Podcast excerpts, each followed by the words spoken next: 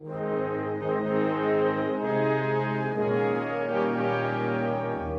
Staat hat jahrelang seine eigenen Bürgerinnen und Bürger ausspioniert. Bei jedem siebten ist eine sogenannte Fische angelegt worden. Die Swissair hat Schulden im Betrag von 7,8 Milliarden Franken. Gewählt ist mit 125 Stimmen. est élu avec 125 voix. Prophet, Ketzer, Pionier des Protestantismus. Der Protagonist der heutigen Folge war eine faszinierende, aber auch polarisierende Persönlichkeit. Sein Wirken beeinflusst unsere Gesellschaft bis zum heutigen Tag. Grüezi und herzlich willkommen zu einer weiteren Episode der Zeitgenossenschaft, dem Podcast für Schweizer Geschichte. Heute beschäftigen wir uns mit der Person Ulrich Zwingli, dem Reformator Zürichs. Mein Name ist Fabian Trinkler und ich freue mich sehr, dieses spannende Thema heute zusammen mit Herrn Professor Dr. Peter Oppitz zu erkunden. Herr Oppitz leitet das Institut für Schweizerische Reformationsgeschichte an der Theologischen Fakultät der Universität Zürich und hat neben Zwingli auch zur Reformationsgeschichte an sich breit publiziert. Einen Link zum Institut für Schweizerische Reformationsgeschichte sowie zu Professor Oppitz selber findet ihr wie immer in den Show Notes zu diesem Podcast. Prophet, Ketzer, Pionier des Protestantismus. So beschreibt Herr Oppitz Ulrich Zwingli im Titel seines 2015 erschienenen Buches Und man ahnt es schon. Diese Figur ist nicht leicht zu fassen. Als Ulrich Zwingli im frühen 16. Jahrhundert damit beginnt, in Zürich die bisher unumstößliche Lehre der römisch-katholischen Kirche herauszufordern, kann sich wohl kaum einer vorstellen, dass sich das Christentum in der Konsequenz in zwei große Lager aufspalten wird. Die Reformation der Kirche bringt eine neue Ordnung in die spätmittelalterliche Gesellschaft und entfacht eine Dynamik wie kaum eine andere Bewegung vor oder nach ihr.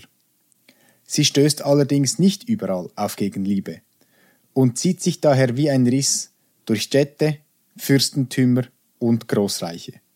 Zahlreiche mitunter blutige Konfrontationen werden in den nächsten Jahrhunderten zwischen den Konfessionen ausgetragen. Ein Umstand, welcher auch Ulrich Zwingli bei eigenem Leib erfahren wird. Im Gespräch mit Herrn Oppitz wird er uns heute erläutern, was dieser Ulrich Zwingli für ein Mensch war, wie man eigentlich eine Stadt reformiert und welche Folgen sein Wirken für die Eidgenossenschaft und damit auch für Europa hatte. Herzlichen Dank, dass Sie heute dabei sind und uns über Zwingli Auskunft geben. Gerne. Ja.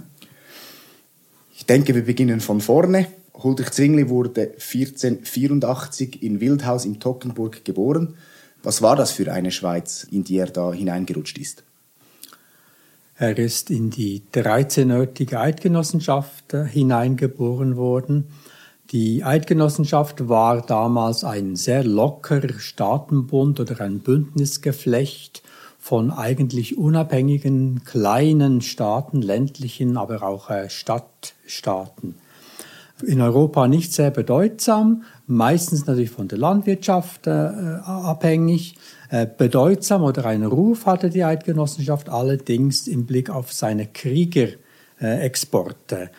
Die Eidgenossen waren europaweit gefürchtet als äh, sehr, wichtig, sehr gute Kriegsleute und deshalb auch entsprechend sehr begehrt von verschiedenen Fürsten um die Eidgenossenschaft herum, von Frankreich über den Papst bis hin zu äh, Österreich und, äh, und Baden, Deutschland.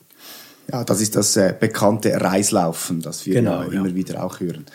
Zwingli ist in eine mittelständische Familie geboren, konnte dadurch eine Ausbildung genießen, äh, unter anderem in Wien und wurde danach als Priester nach Glarus berufen. Was können Sie über seine Frühzeit und seinen Charakter dort sagen? Ja, es gibt nicht so viel, so viele Dokumente, die uns über seine Frühzeit Auskunft geben. Er wurde schon recht früh eben gebildet, die Lateinschule in Bern hat er besucht, dann hat er eben studiert. Man ist nicht mal mehr ganz sicher, wo er überhaupt studiert hat, aber in Basel auf jeden Fall und auch in Wien. Zwingli war von Anfang an insofern schweizerisch, als er ein stark politisch denkender Mensch war. Äh, die Politik, die Eidgenossenschaft war ihm ein großes Anliegen und auch das Problem gerade des Reislaufens und die Stellung der kleinen Schweiz inmitten der Großmächte, die Gesandte schickten, und, um äh, Kriegsleute anzuwerben und dann eben die Oberschicht da, dafür entlöhnten, war ihm von Frühzeit an ein, ein Problem. Genau. Und dann gibt es noch die sehr bekannte Passion für die Musik und die Poesie, die es auch in frühen Jahren schon gegeben hat. Ähm, das stimmt, das ist, da gibt es nicht so viel darüber, als es wird einfach von seinem Biografen Mikonius so äh, erwähnt, dass Zwingli sehr gerne Musik hatte und auch überhaupt künstlerisch äh, interessiert war und bildungsmäßig interessiert war. Das hängt sicherlich mit seinem Humanismus zusammen. Zwingli ist sehr früh vom Humanismus berührt worden und hat auch eine entsprechende Bildung empfangen und das weiter gepflegt. Genau. Und damit sind wir eigentlich bereits in der Zeit in Glarus angekommen.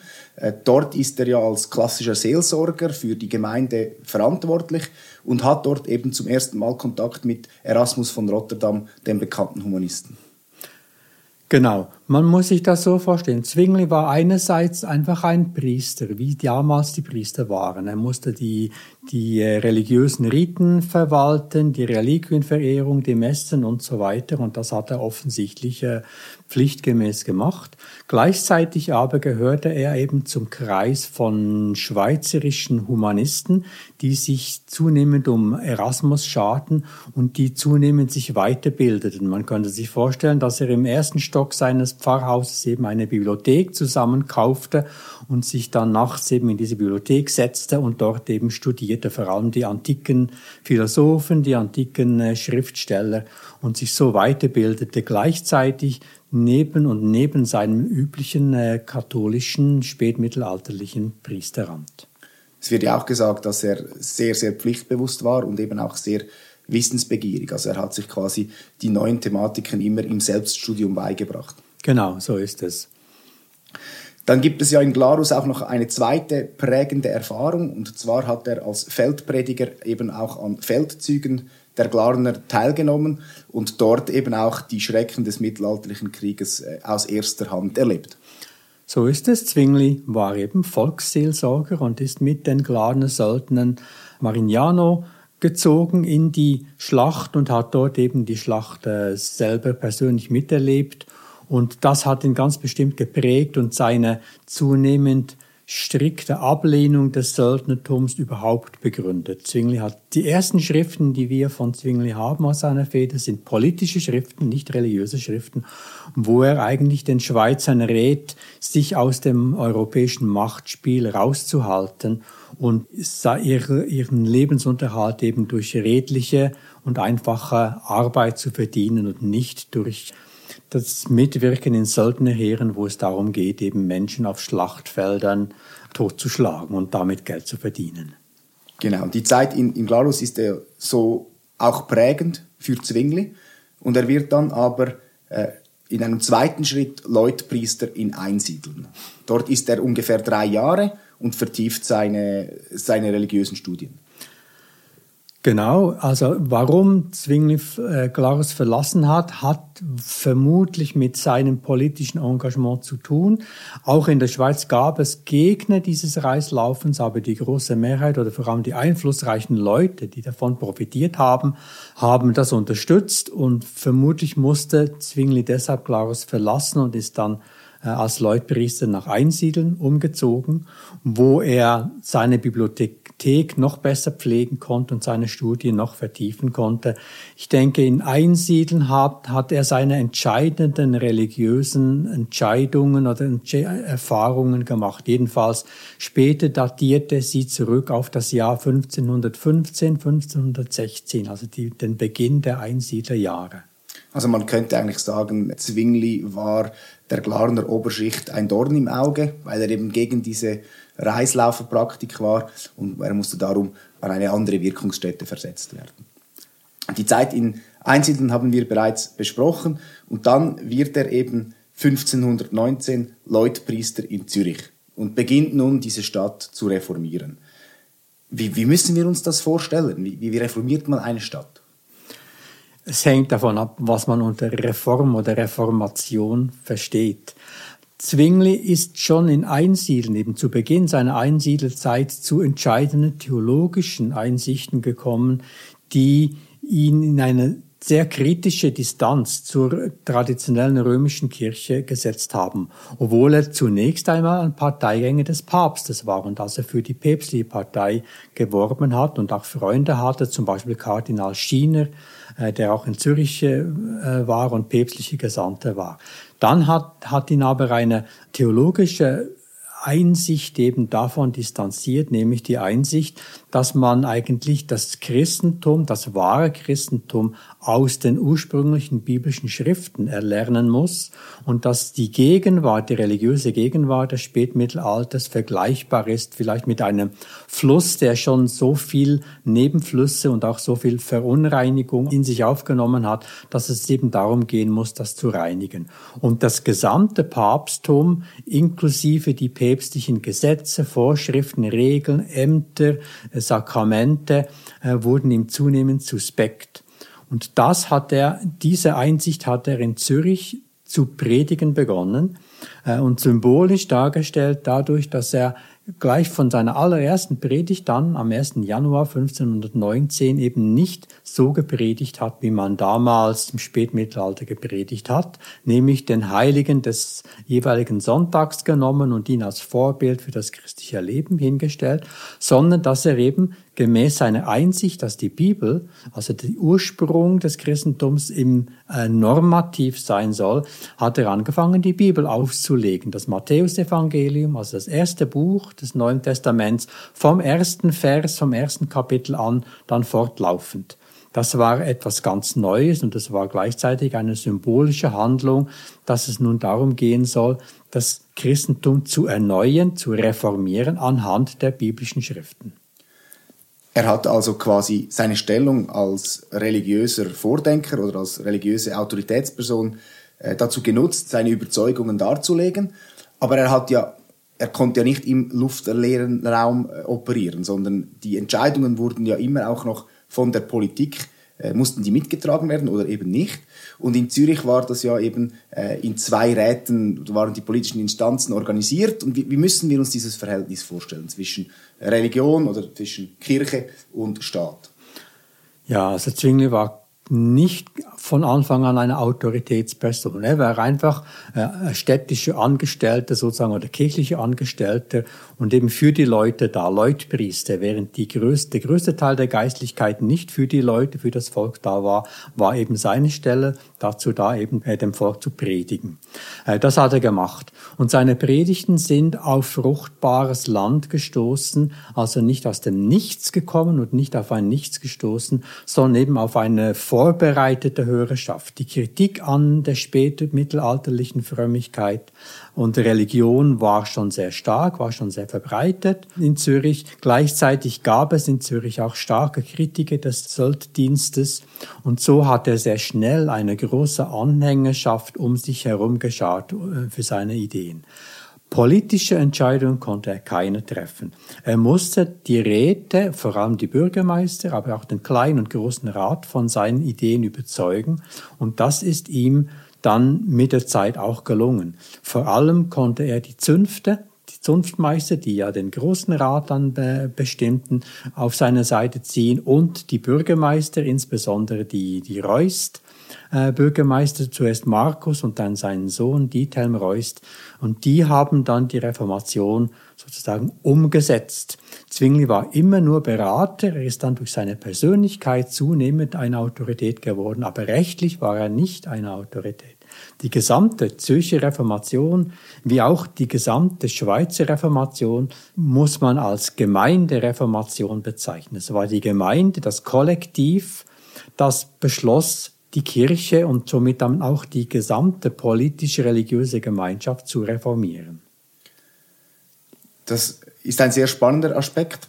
Und dann gab es ja 1523 mit den Zürcher Disputationen quasi ein Novum. Man fand sich ein und hat quasi über die Auslegung der Kirche oder die Interpretation der Lehre gemeinsam diskutiert. Das hat es in dieser Form vorher nicht gegeben und das war, glaube ich, so wie ich das verstanden habe, ein Meilenstein auf dem Weg zur Reformation von Zürich.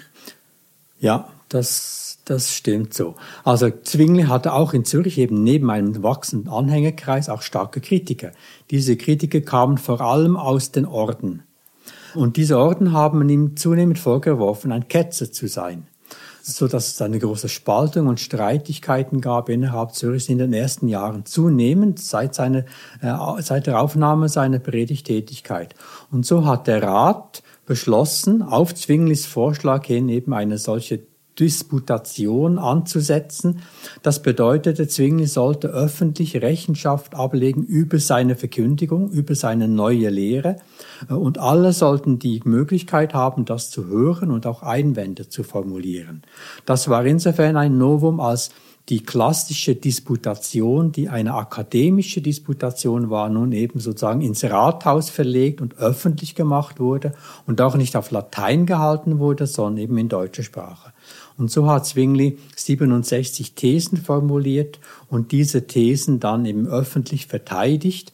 Der Rat hat dazu nicht nur die gesamte Pfarrerschaft oder Priesterschaft eingeladen, sondern auch wichtige Repräsentanten, auch äh, vom Bischof von Konstanz, der allerdings eigentlich die Teilnahme verweigert hat, weil er sich selber als Autorität über die Religion angesehen hat und nicht als Teilnehmer einer Disputation, bei dem seine eigene, seine eigene Lehre sozusagen in Frage oder zur Disposition gestellt wird.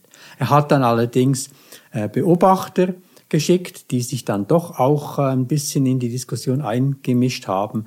Insgesamt aber hat Zwingli kaum Widerstand erfahren. Und das hat, hat auch schon mit den Voraussetzungen zu tun. Die Bedingung, die der Rat nämlich für diese Disputation gestellt hatte, war, man dürfe argumentieren allein auf der Basis der Heiligen Schrift. Und das bedeutete, dass das Prinzip des allein die Schrift, sola scriptura, das Zwingli ja eben behauptete und das den Kernbestand seiner Lehre bildete, schon vorausgesetzt war für die, diese Disputation, was zeigt, dass der Rat schon eigentlich grundsätzlich auf seiner Seite war. Insgesamt drei solche Disputationen haben stattgefunden während dem Jahr äh, 1523 und es wurde danach ja quasi wie ein Sieger erkoren. Also man hat gesagt, die Argumente der einen Seite haben mehr überzeugt als die anderen Seite. Und dann habe ich in Ihrem Buch gelesen, dass das Ganze eigentlich wie eine öffentliche Legitimation für das neue Denken war. Das heißt, man hat diesen Argumenten gelauscht und dann hat quasi eine Reformation von unten begonnen. Also die, die Seelsorger in den Gemeinden in Zürich haben begonnen, äh, die neuen reformatorischen äh, Gedanken auch in ihre Predigten einzubauen und haben damit eigentlich dann die politische Obrigkeit zum Handeln gezwungen. Ja, so ist es. Also zunächst einmal nach dieser ersten Januar-Disputation von 1523 hat der Rat beschlossen, niemand äh, hätte Zwingli widerlegen können, also sei Zwingli legitimiert, in dieser Weise weiter zu predigen und darüber hinaus alle Priester sollen künftig in diesem Sinne predigen, wie Zwingli das getan hat. Das war mal der Entschluss oder der Entscheid vom Januar. Später, 1523 im September, in der zweiten Zürcher Disputation, standen dann zwei konkrete Probleme auf dem Spiel oder zwei konkrete Fragen, nämlich die Fragen der Bilderverehrung, der religiösen Bilderverehrung in der Kirche und die Frage der Messe. Beide Punkte hat Zwingli abgelehnt als nicht in der Bibel legitimiert und nun ging es darum, ähm, wie stehen die Gründe dazu?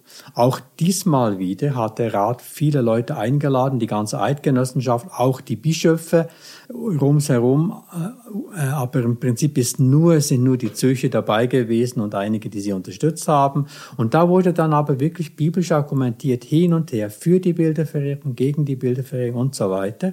Am Ende hat der Rat beschlossen, oder sozusagen eingesehen, dass die Bilderverehrung und die Messe nicht biblisch sind, hat aber gleichzeitig beschlossen, dass bis auf weiteres keine Änderungen an der religiösen Lage vorgenommen werden, bis das Volk ein bisschen besser unterrichtet ist. Gleichzeitig hat der Zwingli beauftragt, eine Schrift zu verfassen über seine Grundlagen, seine theologischen Grundlagen, die dann an alle Pfarrer gesandt werden sollte, damit man eben zunächst einmal die Priesterschaft oder die Pfarrerschaft bildet und die Lehren dann langsam ins Volk übergehen. Und so hat es dann eigentlich noch zwei Jahre gedauert, bis dann bestimmte Institutionen geschaffen wurden, bei denen man sagen kann, das ist jetzt sozusagen die Etablierung der Zürcher Reformation. Sie haben es bereits angeschnitten, also die, das religiöse Leben war ja im Spätmittelalter auch Teil des Alltags. Also der, die, die, der Glaube hat einen Teil des Alltagslebens mitgeprägt. Und durch die Reformation haben sich einige Aspekte dieses Lebens doch relativ äh, stark verändert. Ähm, Zwingli hat ja zum Beispiel auch geheiratet in einer späteren Phase. Aber vielleicht könnten Sie an ein oder zwei Beispielen aufzeigen, wie das jetzt greifbare Änderungen für einen Zürcher Menschen in den 1520er Jahren hatte. Ja, das hängt davon ab, ob man in der Stadt lebt oder auf dem Land lebte. Grundsätzlich also bedeutete jetzt organisatorisch die Reformation, dass alle religiösen Aspekte nun in den Bereich der politischen Gemeinschaft Zürichs äh, rutschte, dass also der Bischof und also die römische Kirche keinen Einfluss mehr hatte auf die Gestaltung der Religion. In der Tat waren Religion, Politik, Wirtschaft und das äh, gesellschaftliche Leben auf das engste miteinander verschlungen in der frühen Neuzeit. Und nun begann sich das ein bisschen zu, zu auseinander zu differenzieren, aber nur ein Stück weit. Der erste Punkt ist sicher mal, dass eben die Zürcher Obrigkeit nun auch die Religionsfragen unter sich äh, hatte und also jetzt dafür sorgen musste, dass die Kirche gut geordnet war, also bestimmte Entscheidungen treffen, wie man jetzt das Abendmahl feiert, wie man Pfarrer ausbildet, wie man Pfarrer einsetzt und so weiter. Für die gewöhnlichen Leute in der Stadt bedeutete das eine Befreiung, auf jeden Fall, denn die, der Einfluss der römischen Kirche hatte sehr viel auch mit Geld zu tun. Einerseits musste man für die Messen, Totenmessen und so weiter Geld bezahlen. Man hatte für viele Dinge, für viele Vorschriften, die man irgendwie nicht einhalten konnte, Bußleistungen zu bezahlen. Also der finanzielle Druck fiel jetzt einmal weg. Auch bestimmte Abgaben, kirchliche Abgaben äh, fielen jetzt weg. Zwingli hat sich dafür eingesetzt, dass die Abgabenlast der Zehnte für die Leute, für die Bauernschaft, und jetzt komme ich eben auf die, für die, auf die Leute auf dem Land zu sprechen, die ja mehr als 90 Prozent äh, der Bevölkerung äh, umfasste, dass diese Zinsen gemildert wurden. Die Reformation war auch eine große Hoffnung, gerade der Leute auf dem Land, dass eben diese Zinsen äh, abgeschafft vielleicht sogar werden könnten, denn sie wurden vielfach auch von Klöstern, von kirchlichen Leuten eingetrieben. Der Zürcher Rat ist nicht so weit gegangen, auch nicht so weit, wie Zwingli das eigentlich beantragt hatte, aber bestimmte Lasten wurden äh, aufgehoben äh, und, und so war es auch eine finanzielle Erleichterung für die Leute. Ich habe auch gelesen, dass mit, dem, mit der Reformation eigentlich das Betteln nicht mehr gestattet war oder, oder weniger im Fokus war und darum eine andere Lösung für die ähm, Armutsvorsorge oder die, Armuts, die Fürsorge der Armen ähm, erfunden werden musste. Wie haben das die äh, Reformatoren gelöst? Genau, also Reformation war zunächst einmal eine religiöse Erweckungsbewegung, kann man sagen.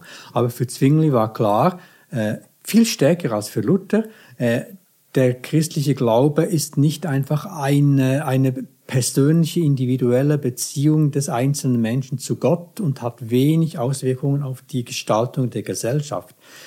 Im Gegenteil, für Zwingli war klar, der christliche Glaube ist etwas, was die gesamte christliche Gemeinschaft, und Zürich hat sich natürlich als christliche Gemeinschaft verstanden, reformiert und also auch die Beziehungen bis hin zu Wirtschaft und Recht reformieren äh, muss. Und das hat er auch auf den, im Sozialwesen getan. Bis zur Reformation äh, war ja das Almosengeben eben eine gute Tat, bei der man hoffen konnte, dass die Leidenszeit im Fegefeuer ein Stück weiter äh, erlassen würde. Und deshalb saßen die Bettler vor den Kirchenausgängen. Äh, diese Betteln wurden nun verboten in der Reformation und der, dieser Glaube, dass eben eine Wohltat eben äh, heilswirksam sein äh, könnte, wurde von der Reformation verworfen. Der Glaube ist einfach ein Vertrauen auf Gottes Gnade und nicht eine religiöse Werkerei. Und gleichzeitig hatte man die soziale Verantwortung gestärkt. Man hat nicht nur die Klöster damit belastet, wie das vorher so war, sondern man hat im Prinzip ein flächendeckendes Sozialsystem auf die Beine gestellt mit Armenpflegern, die für einen bestimmten Distrikt verantwortlich waren, die eine bestimmte Kasse haben, ein Kassenbuch führen mussten und wo man die wirklich Bedürftigen von den scheinbar Bedürftigen unterschied, aber die wirklich Bedürftigen dann eben auch so unterstützte. Also es war im Prinzip eine sozialistische äh, Reformation, wenn man das mit heutigen Kategorien bezeichnen würde. Nun war diese Stadt Zürich, sagen wir mal, erfolgreich reformiert. Nun hat sich das Ganze auch äh, über den Tellerrand Zürichs eben auszubreiten begonnen. Zwingli hat die Reformation eben auch als gesamteidgenössisches Projekt verstanden und kam ja dann 1528 äh, in Bern zu einem weiteren Erfolg. Genau, Zwingli hat immer die Reformation der Eidgenossenschaft im Blick gehabt. Zürich war im Prinzip nur zufällig sein Wohnsitz. Und deshalb hat er eben auch äh, versucht, auf die anderen äh, eidgenössischen Orte Einfluss zu nehmen mit Schriften, aber auch Leute, seine Anhänger haben seine Botschaft ähm, verbreitet und sie ist in vielen Orten auf äh, sehr fruchtbaren Boden gefallen, vor allem äh, in den Gebieten der gemeinen Herrschaften, die sich davon eben auch eine politische Befreiung und eine beste Stellung erhofft haben und das dann auch bekommen haben, aber eben auch an einigen größeren Orten. Bern war in dieser Zeit zweifellos die politisch und militärisch mächtigste äh, Macht, das mächtigste Mitglied der Eidgenossenschaft. Da gab es lange Kämpfe, lange Auseinandersetzungen, aber letztlich haben dann eben doch die Reformationsbefürworter in Bern gesiegt und haben auch nach Zürcher Vorbild eine Disputation einberufen, 1528, die sogenannte Berner Disputation, zu der Zwingli und der Zürcher Bürgermeister Reust mit einer Gesandtschaft hingeritten sind und Zwingli auch eine Predigt gehalten hat. Und dort wurden Thesen verabschiedet, so dass dann Bern zur Reformation übergegangen ist. Und das war, denke ich, die entscheidende, der entscheidende Durchbruch der Reformation für die gesamte Eidgenossenschaft. Daraufhin haben sich andere Orte dazu auch gestellt, St. Gallen, Basel und eben äh, einige ländliche Gebiete, so dass dann eigentlich die Hälfte der Eidgenossenschaft sozusagen reformiert geworden ist. Genau. Und um das jetzt noch in einen etwas größeren Kontext zu setzen, also fast parallel dazu hat ja auch die Reformation in Deutschland unter der Führung von Luther äh, stattgefunden. Also die Zwingli und Luther sind praktisch gleich alt. Luther hat bereits äh, zwei Jahre vor dem Wirken Zwinglis in Zürich seine Thesen ähm, proklamiert.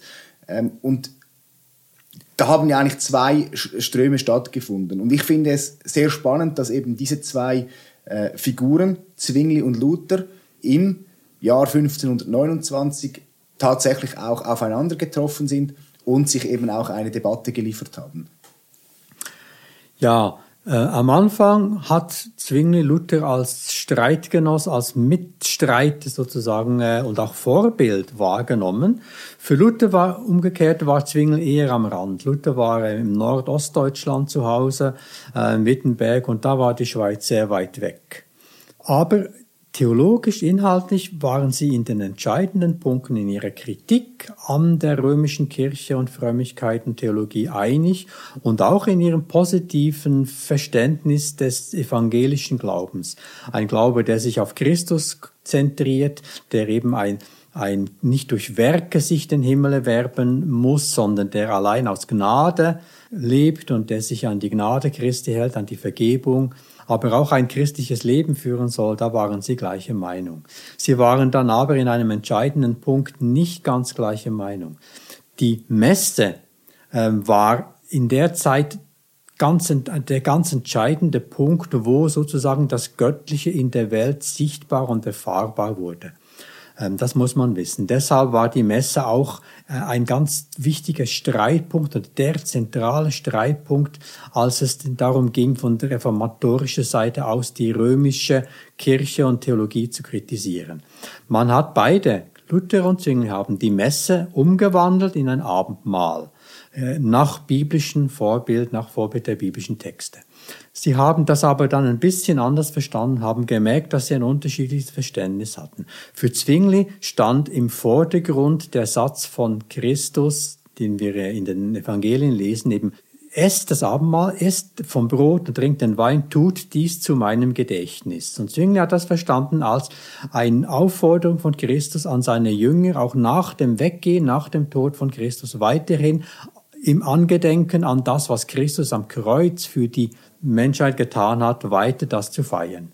Äh, Christus hat aber in diesem Abendmahlworten auch etwas anderes gesagt, nämlich er hat gesagt, dies ist mein Leib, dieses ganz berühmte Wort. Und Luther hat dieses Wort ins Zentrum gestellt und nicht das Gedächtniswort und hat hat gesagt, wenn Christus hier sagt, dies ist mein Leib, dann muss man das wörtlich verstehen, auch wenn das Brot äh, äußerlich immer noch nach Brot aussieht. Es ist, wir müssten glauben, dass der Leib Christi, wenn wir dieses Brot essen, wahrhaft unter uns ist.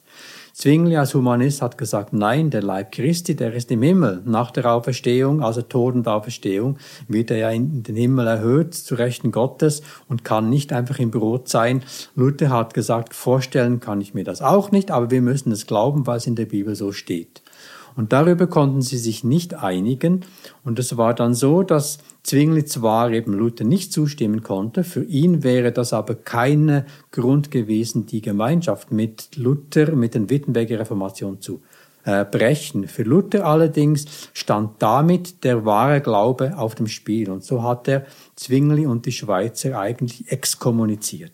Also ein wirklich harter Bruch. Luther ist nicht dafür bekannt, dass er danach noch große Stücke auf Zwingli gehalten hat. Und ich glaube, ähm, das ist vielleicht ein bisschen zu weit gegriffen, aber auch Calvin ähm, hat er später in diese Kategorie eingeordnet. Das heißt nun also, die zwei Figuren sind an einer theologischen Differenz gescheitert. Dadurch wurde das eigentlich zwei Parallelreformationen, aber eigentlich mit dem gleichen Ziel, oder? Die Kritik an der römischen Kirche. Ähm, wenn wir jetzt den Blick wieder zurück auf die Eidgenossenschaft schwenken. Äh, wir haben nun ungefähr eben die Hälfte der Eidgenossenschaft reformiert und wir haben aber eben die andere Hälfte, die sich nun immer vehementer äh, wehrt gegen diese äh, Reformation und das führt ja dann eben auch zu einem gewaltsamen Konflikt. Ja, Zwingli war der Überzeugung, dass dort, wo das Evangelium, wer es verstand, gepredigt wird, die Menschen es auch hören und sich dafür entscheiden. Das hat er vielfach erfahren. Das hat sich ja ausgebreitet, vor allem in den gemeinen Herrschaften. Das Problem aus seiner Sicht war, die inneren katholischen Orte haben die Predigt verweigert und die haben Prediger als Ketzer verbrannt. Das heißt, es gab keine Möglichkeit, auf deren Gebiet zu predigen.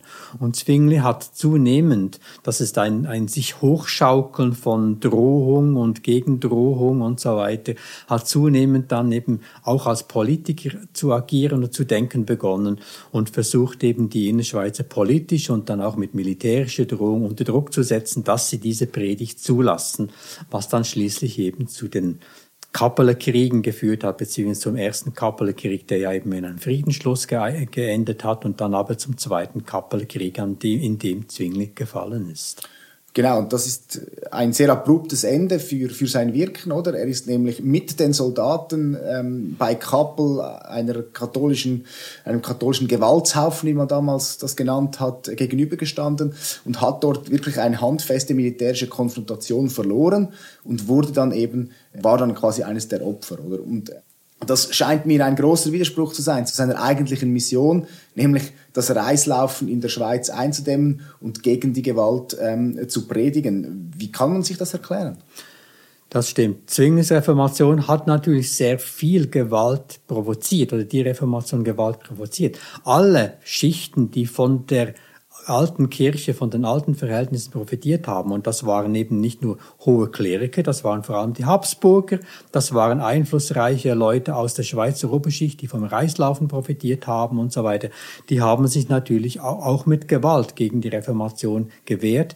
Zürich kam mehr und mehr unter Druck, auch unter militärischen Druck, so dass es, kann man sagen, eine Art Notwehr war, die Zwingli da initiiert hat, auch eine Art Präventivschlag, Befreiungsschlag, eben die äh, versucht, die Innerschweiz sozusagen zu äh, auch militärisch zu zähmen. Die Schwierigkeit der Gewalt in der frühen Neuzeit ist eine Schwierigkeit, mit der wir alle immer wieder kämpfen. Die Täufer wurden ertränkt, ohne großes Federlesens, nicht so viele, aber eben doch. Oder eben äh, Zwingli wird oder ist als Reformator mit dem Schwert in die Geschichte eingegangen. Hier müsste man ein bisschen genauer hinsehen und ein bisschen länger darüber nachdenken. Aber ganz grundsätzlich finde ich wichtig zu sehen, die Reformation fand im 16. Jahrhundert statt und aus unserer neuzeitlichen Sicht ist das die frühe Neuzeit. Die frühe Neuzeit charakterisiert sich oder zeichnet sich aus, wie schon Erztrölsch das gesagt hat, eben als eine Art Übergangszeit. Einerseits finden wir hier ganz moderne Elemente, die die Neuzeit geprägt haben und in die Neuzeit führen. Und andererseits finden wir hier auch sehr viele alte äh, Elemente noch, die eben noch vom Spätmittelalter her rühren und auch die Zeit eben geprägt haben. Zum Beispiel eben das Rechtswesen und auch das Freiheitsverständnis. Die Gemeinde konnte sich entscheiden per Abstimmung für oder gegen die Reformation, aber Minderheiten gab es nicht. Die Minderheit musste sich fügen oder auswandern. Das waren die Grenzen der Freiheit im 16. Jahrhundert. Damit war das Wirken Zwinglis abrupt beendet. Ähm, er konnte natürlich sein Werk so nicht weiterführen. Mir wäre es jetzt aber noch wichtig, diese Figur Zwingli eben nochmal in, in diese Reformbewegung einzuordnen. Denn er war ja einfach ein Aushängeschild von von ganz vielen. Es hat in allen größeren Städten hat es ähm, Reformatoren gegeben. Ähm, Zwingli hat auch einen sehr berühmten Nachfolger in Zürich dann bekommen mit Heinrich Bullinger. Und vielleicht könnten Sie einfach noch die Signifikanz von Zwingli als, als Vorstreiter dieser Reformation äh, noch in den Kontext setzen. Mhm. Ja, äh, Zwingli war nicht so die überragende Figur der Reformation wie in Deutschland Martin Luther. Martin Luther hat diese Stellung dann eben auch aber bekommen durch seine Anhänger und durch die Geschichte, die sich dann eben auf diese Person konstatiert hat. Zwingli war äh, eingebettet in einen Freundeskreis und Anhängerkreis und war immer im Austausch mit ihnen und hat auch mit von ihnen gelernt. Äh, gleichzeitig war er aber doch eine Führerpersönlichkeit. Er war ein Vordenker, auch in dieser kurzen Wirkungszeit. Er hat ja nur wenige Jahre überhaupt gehabt, um zu wirken. Er war doch ein Pionier und ein Vordenker und hat insofern viele Leute angeregt, äh, die Dinge ähnlich zu sehen, aber dann auch wieder ein bisschen äh, umzuwandeln. In der europäischen reformierten Reformation äh, waren es dann einerseits Heinrich Bullinger und andererseits natürlich der noch viel berühmtere Johannes Calvin, äh, dessen Name dann mit der Reformation verbunden wurde und in aller Welt hinein wirkte. Das hat damit zusammen, hängt damit zusammen, dass die Reformation eben außerhalb der Schweiz sehr oft in Länder Fuß fasste, wo sie eine Minderheit war, also wo nicht eine, eine Obrigkeit, eine Regierung sie förderte, sondern wo eine minderheitsreformierte Kirche irgendwo bestand, in Frankreich, in Ungarn, vielen anderen Orten. Und da war es dann eben vor allem der Name Johannes Calvin und seine Schriften und seine Impulse, die dann der reformierten äh, Kirche und Tradition ihren Namen gaben.